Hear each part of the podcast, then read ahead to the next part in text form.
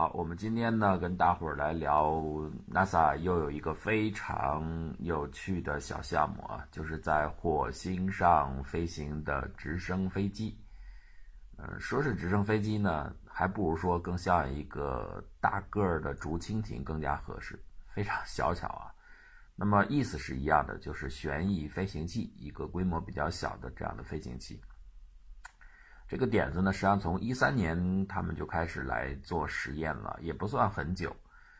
但是这个呢是蛮有意思的，因为大家看到现在的我们在火星上的 rover 啊，呃，从第一代、第二代、第三代，那么不管你怎么改进，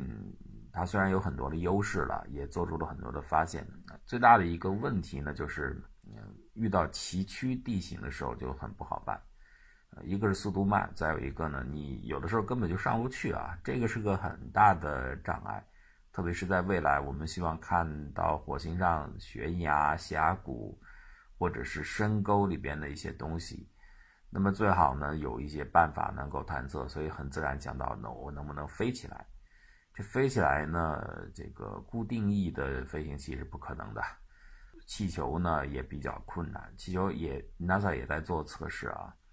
呃，最容易想到的就是旋翼飞行器，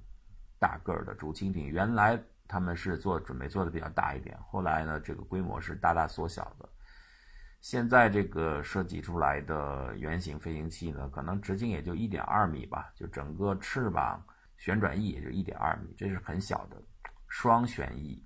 转动方向刚好相反，这样呢就可以抵消它的摆动力矩啊。这个在直升机当中也有很多这样的使用的方法，比方说俄罗斯的很多直升机喜欢这样来用。这个设计呢很有意思，呃，全部的载重也就一点八公斤，非常非常的轻，携带不了太多重量啊。因为在火星这个特殊的环境下啊，好处而讲来讲呢，就是它只有地球重力的三分之一，那么当然这个就相当于重量会减轻嘛。但是缺点呢？是它的大气非常的稀薄啊，大概只有零点零九个 percent 啊，所以大概什么意思呢？就是相当于你即使在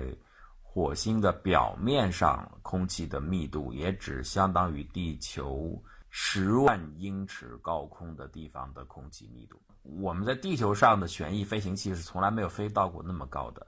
啊，现在已经测试过的实际发生过的记录，也就是飞到四万英尺。而且那次还熄火了，飞行器失效了，那么下来，所以如果在当然地球上因为重力重啊，所以这个是等于是有两个因素，相比较而言还是比较困难的，也确实空气特别的稀薄。那么如果对照的 NASA 还有一个计划是准备探测泰坦，就是土卫六，土卫六上面的这个空气密度呢就比地球的大气密度还要重啊。所以那个就相对来说飞行就很容易了。我们需要这样来想啊，这个地球的环境真的很适合，呃，是一个奇迹了。就地球上的大气如果没有的话，如果是干干净净的话，就就算是诞生了生命啊，就算这样的条件下能够诞生某种极致的生命，那很麻烦，那没有飞机啊，你没法飞，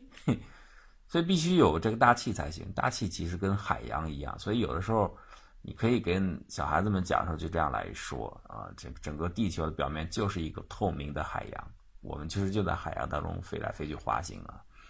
所以多多亏了这个大气层。那么火星上就很麻烦，它就很薄，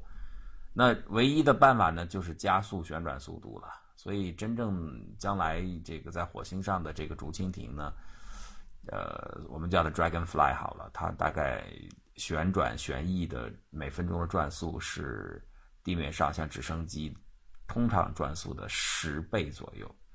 六到十倍，非常非常的快，就是能够达到每每分钟呃两千三百转到两千六百转这样的速度啊，这个是非常非常的快的。再有一个呢，这是一个挑战呢，就是这么快的速度下，整个飞行器的飞行质量。呃，因为我们把这个整个转子，就是那叶片调到这个转速的情况下，对于它的控制是很困难的，呃，因为空气太稀薄了，大气太稀薄的情况下，我们传统的在地面上的那些设计经验，对飞控系统的设计能不能很好的作用在这个新的 Dragonfly 上，这是一个麻烦的事情呃，这个需要做大量的模拟了。JPL 也是做了很多的这个为它开发的专门的流体程序，甚至它所有的控制程序都是一点一点编程的，完全独立编程的。嗯，就是为了榨取哪怕多那么百分之一的效率。因为在火星上啊，燃料是非常的宝贵的，所以呢，这个每一个关节全部要呃能够通过编程的方式改善的就全部改善了，只是人们心里没有底，所以这个飞控环节呢可能是个大问题。呃，这个竹蜻蜓呢，它飞的时候呢用的动力是锂电池啊，锂电池基本上占据了它百分之八十以上的负担质量啊，啊储电，所以因为是电池驱动的，所以它也不可能飞太久。大概一次飞行最长也就一分半钟的样子，九十秒钟，可能能飞个几百米吧，但是也可以了，几百米也就是够够我们用这个东西带摄像机飞到一定的高度，比方说悬崖上我们看一看啊，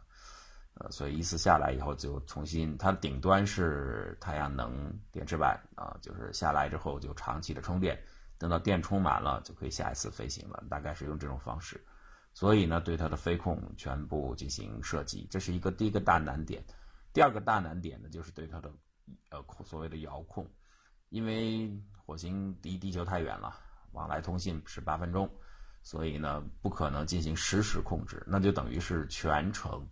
就只能由它自己控制。你想，它单次的飞行只有一分半钟嘛，而它的通信时延呃送过来要四分钟，那我们无论如何也不可能进行完全的控制。